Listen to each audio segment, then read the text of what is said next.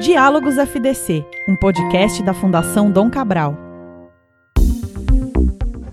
Olá, para você que me escuta agora, seja bem-vinda e bem-vindo a mais um episódio aqui dos Diálogos Fundação Dom Cabral. Eu sou Tomás Castilho.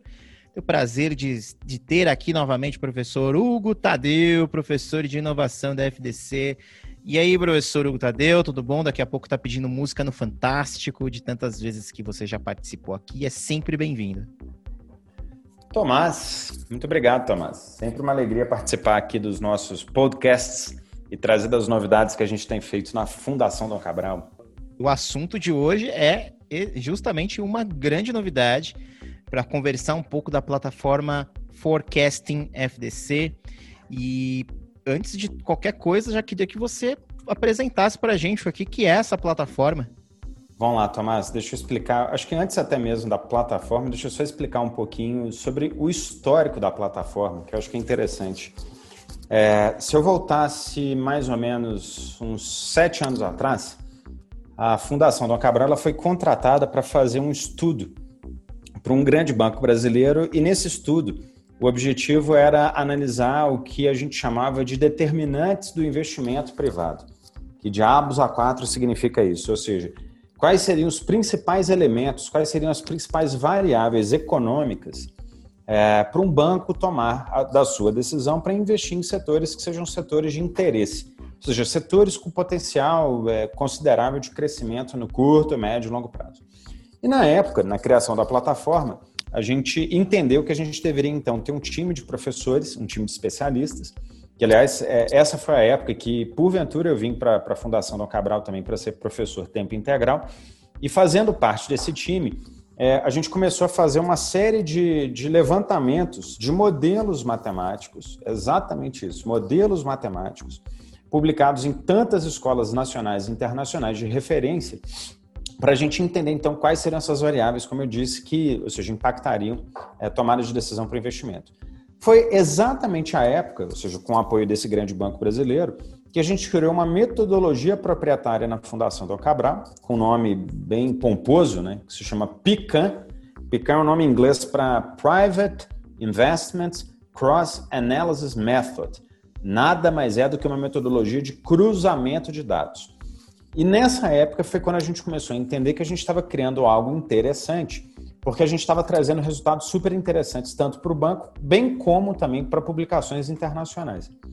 O tempo passou, é, desse projeto que a gente fez com esse grande banco, a gente teve uma parceria muito significativa com a IBM, que porventura também é, nos patrocina, nos apoia aqui na Fundação do Cabral, no nosso laboratório de inteligência artificial. E, ou seja, desse envolvimento, a gente teve uma aproximação grande com a Nexa, que, é a, que era o antigo, que é o nome atual da, da, da antiga Votorantim Metais, quando a gente começou a fazer uma série de testes é, para entender o comportamento futuro do setor de mineração. Então vamos lá, para ninguém se perder. A gente começou um projeto para avaliar variáveis macroeconômicas, econômicas para um grande banco, participação da IBM na, no desenvolvimento dessa mesma metodologia que outrora foi para um grande banco.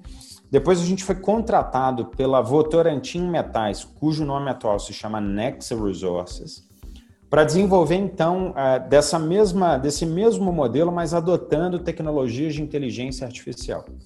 Tomás, ali nascia a nossa plataforma Forecasting, porque a gente conseguiu pegar a metodologia que era manual e, e imputar, desenvolver essa tecnologia com, é, perdão, essa metodologia com muita inteligência artificial, e a gente conseguiu, para Votorantim Metais, ter um índice de acerto de 92 a 94% nas nossas previsões, que eram previsões para 5, 10, 15 anos. Ali nascia a plataforma Forecasting, que, a grosso modo, é uma plataforma que cruza dados macroeconômicos, com dados setoriais, com dados da empresa, e a gente então faz uma leitura de futuro para entender o quanto que esse futuro poderia impactar no planejamento estratégico e operacional da empresa agora. Então, para resumir, o que a gente tem feito na Fundação do Cabral é, é nada mais é do que utilizar uma tecnologia muito sofisticada de inteligência artificial, com uma metodologia que é nossa proprietária, e em vez da gente querer fazer planejamento estratégico pelo feeling, ou seja, porque eu acho que o mercado vai para um lado ou para o outro, A gente tem uma tecnologia proprietária com dados estimulando a tomada de decisão muito mais assertiva do que o processo tradicional tanto, tanto sugere. Eu acho isso fantástico, na verdade, professor, porque coloca a FDC no mapa da chamada data economy, pelo que eu posso, que eu, que eu vejo assim, né? Finalmente, a Fundação Dom Cabral, ela está diante de certos desafios que até então talvez ela não enfrentasse com tanto afinco, mas a partir do momento que essa plataforma existe, ela dá de cara com os desafios da chamada data economy, então a gente está falando de infoxication, de saber navegar nos data lakes, é, a gente está com três matrizes de fontes de dados, né, para dados da empresa, dados macroeconômicos, dados do setor, é, tem a questão de comportamento social, tem uma série de coisas aí que, de fato, a maior parte das empresas que atuam com dados hoje, muitas vezes elas não, ou que estão querendo atuar com dados, elas nem se dão conta de que elas vão precisar enfrentar essas coisas, né? Como é que você vê a, tanto a FDC agora, nesse momento, com essa plataforma, quanto outras empresas brasileiras navegando por esse universo da data economy? Qual que, para vocês, seriam os principais desafios da gente agora? Falando de uma forma mais ampla, né, né, não só da Fundação do Cabral, o que a gente tem visto, o principal desafio é realmente entender o que, que é, é o que, que é digitalização. É, nessas nossas andanças, aliás, nesses sete anos desenvolvendo essa plataforma, a nossa plataforma, a gente começou a entender que tem muita gente falando de tudo, mas ninguém falando de nada. Porque, a grosso modo, transformação digital nada mais é do que dado, levantamento de dado, tratamento desse dado e ter especialistas, pessoas que realmente entendam de modelos né, preditivos, como a gente fala, para tomada de decisão. Então, não adianta simplesmente falar, como, como hoje cedo eu estava falando também, que, por exemplo, eu vou contratar a maior tecnologia do universo, do universo para que a minha empresa seja uma empresa digital. Na verdade, a empresa tem que ter uma cultura data-driven, como eu falo, que é capturar dado, tratar dado e tomar decisões em cima disso. Tanto que o, o métier da nossa plataforma é um métier para ter esse script, vou repetir, dado tratamento de dado tomada de decisão, mas que isso consiga influenciar as estruturas organizacionais para elas realmente, ou seja, serem mais flexíveis e serem e para que as empresas que nos contratem, para que elas sejam muito mais tech driven. Então, se você voltar ao que exatamente você me perguntou, olha para o mercado. Tem muito mais do que 300 bilhões de dólares é, de recursos disponíveis para quem queira trabalhar nessa nova economia digital. Só quem não está enxergando que depois do Covid, por exemplo, o mundo realmente está mudando, é que vai acabar ficando para trás. Então, a, o nosso grande objetivo com a plataforma é sim inserir a Fundação do Cabral é, nesse mundo, porque é, se a gente também olhasse para o mercado educacional, todos os dados, é, os dados que a gente tem, eles também são evidentes. As instituições de ensino elas precisam inserir tecnologia no cerne da tomada de decisão como um elemento estratégico. E esse que é o nosso grande objetivo, né? Trabalhar com pesquisa, trabalhar para os nossos é, clientes, né, nos projetos que a gente tem feito, e obviamente, né, elevando um pouco a, como eu digo, né, a taxonomia da própria Fundação no Cabral, é, atuando com um novo modelo é, de negócio é, nesse mundo mais tecnológico. É curioso pensar também, professor, que a gente está falando de uma, plata uma plataforma é, que faz uma análise preditiva de dados em um momento que a gente está no meio de que muitas pessoas consideram ser um cisne negro, que foi a pandemia da Covid-19. É, e aí entra justamente essa discussão, né, de o quanto a predição de dados ela pode ser valorosa diante de problemas complexos como esse que a gente acaba vivendo como comunidade. Então, até que ponto essa, esse trabalho da, dessa predição de dados ele tem o seu valor, né? Uma provocação que eu faço, né? Como é que vocês veem então uma situação como essa, né? Como é que vocês veem a plataforma Forecasting FDC lidando com situações que são tão fora de controle, que são, são bem incomuns, como o que aconteceu no ano passado, é, ou não tem nada a ver necessariamente com o trabalho que a plataforma está se propondo fazer? Qual é a leitura que você faz disso? Lá, Tomás, é, plataforma ou qualquer que seja leitura de dado não é exercício de bruxaria, né? Como as pessoas imaginam, né? Isso tem, tem muito model... Tem muita modelagem por detrás. E, e só para relembrar que a própria Covid não é o nosso objeto e não é a nossa unidade de análise, mas a Covid, há cinco anos atrás, já tinha sido mapeada por várias organizações que fazem leitura de cenários. Vou citar uma: o Fórum Econômico Mundial. Para qualquer que seja a pessoa interessada aqui, há cinco anos atrás, é, é, eles lançaram um relatório dizendo das, das cinco grandes das cinco, é, dos cinco grandes riscos que o mundo poderia é, sofrer. Um desses cinco grandes riscos, além da questão ambiental, da poluição, etc., é Covid, estava escrito lá no relatório. Então, assim, isso vem de muita análise de dados, estruturado, não estruturado, para tomada de decisão. E o que exatamente a gente está se propondo a fazer é isso. Adoção de instrumentos sofisticados, instrumentos de, ou seja, de técnicas de predição, para não ficar falando que são técnicas estatísticas sofisticadas e com projeções futuras, para que a gente consiga auxiliar é, os parceiros é, em qualquer que seja a tomada de decisão futura para investimento. Até porque parafraseando uma, uma frase super interessante do, do, do, de um economista, sem citar nome aqui do economista, que ele sempre argumentou que é, no Brasil até o passado é incerto. O que significa se a gente não tiver uma capacidade minimamente de, de olhar para um, dois meses, um, dois, três anos, sei lá, 10, 15, 20 anos para frente, a gente vai entrar numa maré, ou seja, de feeling, né? como dizia Maurício Alberto, um cantor lá de 1900 antigamente, de chute. Então, essas técnicas existem e quantas empresas no mundo que têm utilizado dessas técnicas e que têm obtido sucesso? Vou citar uma que é pública, né? A Shell. A Shell tem um modelo de previsão de cenários para 10, 15, 20, 100 anos que ela tem o hábito de sempre acertar. Dom Cabral. A nossa plataforma tem um nível de assertividade de 92%. É altíssimo. Isso vem de sete anos de labuta, ou seja, pouca gente fala isso. É, só para reforçar também a sua segunda pergunta, né? Como se essas plataformas fossem mágicas, né? Transformação digital é algo mágico. São sete anos que a gente tem trabalhado. Nosso time da Fundação da Cabral, com o time da UFMG, com o time da Federal de Pernambuco, com os nossos parceiros e com recursos da Embrapi para poder estruturar essa metodologia e obter dos resultados que a gente tem tanto considerado que são efetivos. Legal demais, professor. É, Acho que a última pergunta aqui que dá para fazer para você é uma conversa até que eu tive meses atrás com outro cientista de dados aqui que já participou do Diálogos FDC, o Ricardo Capra, um abraço para ele.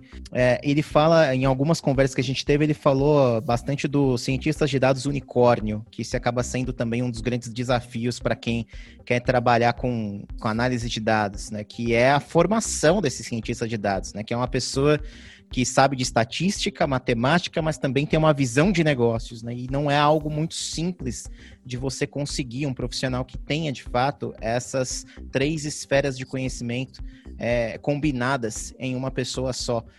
Para o desenvolvimento aqui da nossa plataforma Forecasting FDC, e enfim, para o futuro desse mercado mesmo, como você entende que deva ser a formação do profissional que atua com a predição de dados, com a análise, com a busca de dados, com a navegação nos data lakes? Qual é a sua visão na formação desses profissionais?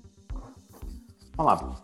Primeiro ponto de partida, esse profissional não existe no Brasil, né? É, tanto que as empresas que, que têm feito projetos de digital, elas têm filas para contratação, tanto das grandes quanto das médias, né? Aliás, são profissionais muito bem remunerados, dos bons, né? Porque tem muito charlatão aí no mercado afora.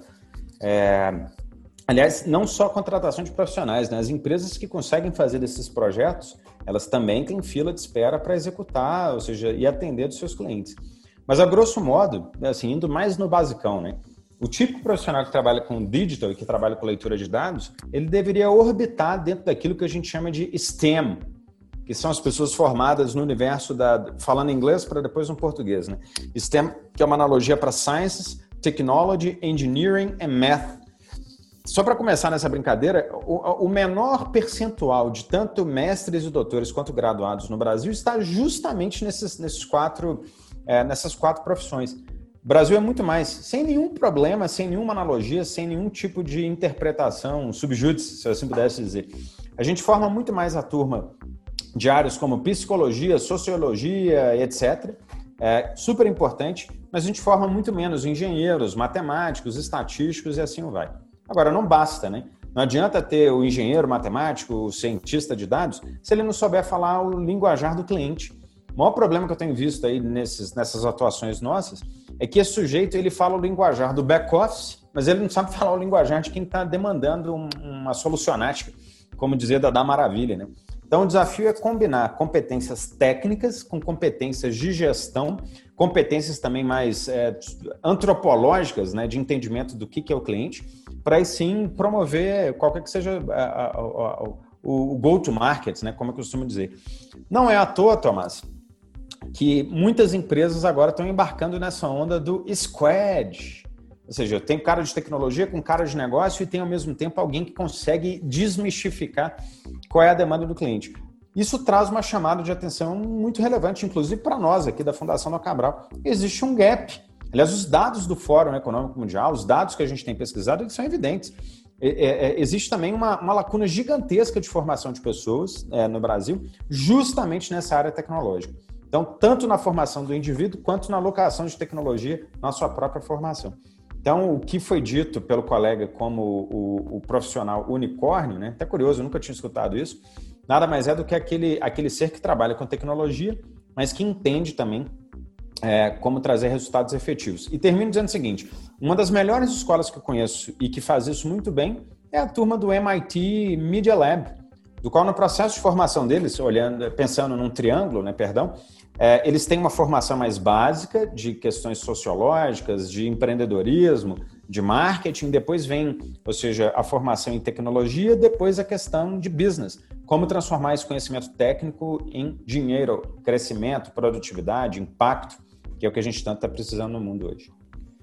Maravilha, a gente está finalizando aqui então, mas como sempre, a gente finaliza aqui os diálogos FDC pedindo uma recomendação de série, de filme, de entretenimento, de ciência, de conhecimento. Então, esse é o momento, professor Hugo Tadeu, para você nos oferecer aqui uma recomendação do que a gente pode vir a consumir aí de interessante. Ô, Tomás, eu acho que eu poderia dar uma lista aqui de, de, de fontes, né? Mas acho que quem, assim, quem quer ser mais nerd para esse assunto, tem um site que se chama Narchive, com K todo repositório de dados, de publicações para inteligência artificial, lá está. Então, assim, é para aquele sujeito que quer entender o que é machine learning, o que é inteligência artificial, o que é, ou seja, o que é geração de dados para o futuro, o que é simulação de Monte Carlo, etc., que são temas mais geeks, se eu assim pudesse dizer. É, para quem quiser entender um pouco mais de tecnologia e futuro, é, eu gosto muito de recomendar uma cenarista que se chama M A M Y espaço Web. M-Web. Web dela é W-E-B-B. Ela, ela, ela é uma cenarista, ou seja, super reconhecida, professora, é, e ela trabalha muito com essa questão de modelos é, preditivos e de forecasting, quanto que as empresas deveriam adotar dessas técnicas para, ou seja, para ter um desempenho curto, médio e longo prazo mais satisfatório. Agora, eu vou fazer uma outra provocação completamente diferente. Porventura, eu acabei de ler esse livro, né? Eu acho que a gente está falando muito em tecnologia, a gente está falando muito em inovação, mas a gente deveria pensar no planeta. É, o dia de hoje é até muito curioso, porque eu participei de uma reunião aqui na Fundação Dom Cabral e a gente recebeu uma empresa super especializada exatamente nos assuntos que a gente está aqui discutindo, mas a principal preocupação dessa empresa não era com dado, nem com inteligência artificial, nem com nada. Na verdade, a preocupação era como que a gente pode utilizar tecnologia, por exemplo, para reduzir a emissão de CO2. Vocês sabem, morre mais gente no mundo por emissão de poluentes do que por Covid. Então, o quanto que a gente deveria mesclar disso tudo que a gente está falando para impacto. E aí a recomendação final é o livro recente do Bill Gates, que eu gosto muito até de ler, que se chama Como Evitar um Desastre Climático.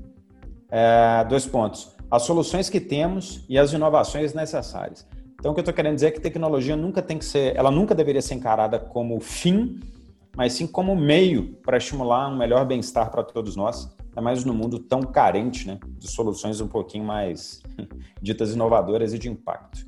É isso. Muito bom. Hoje a gente conversou aqui com o professor Hugo Tadeu, professor de inovação da Fundação Dom Cabral. Professor Hugo Tadeu, obrigado mais uma vez aí pela sua participação, sempre bem-vindo aqui nos Diálogos FTC. Grande abraço para você. Tomás, obrigado, grande abraço e continue a assistir aqui os nossos, escutar, perdão, os nossos podcasts da Fundação do Cabral. Valeu, gente. É isso aí, um grande abraço para você e nós nos ouvimos na próxima semana. Até lá.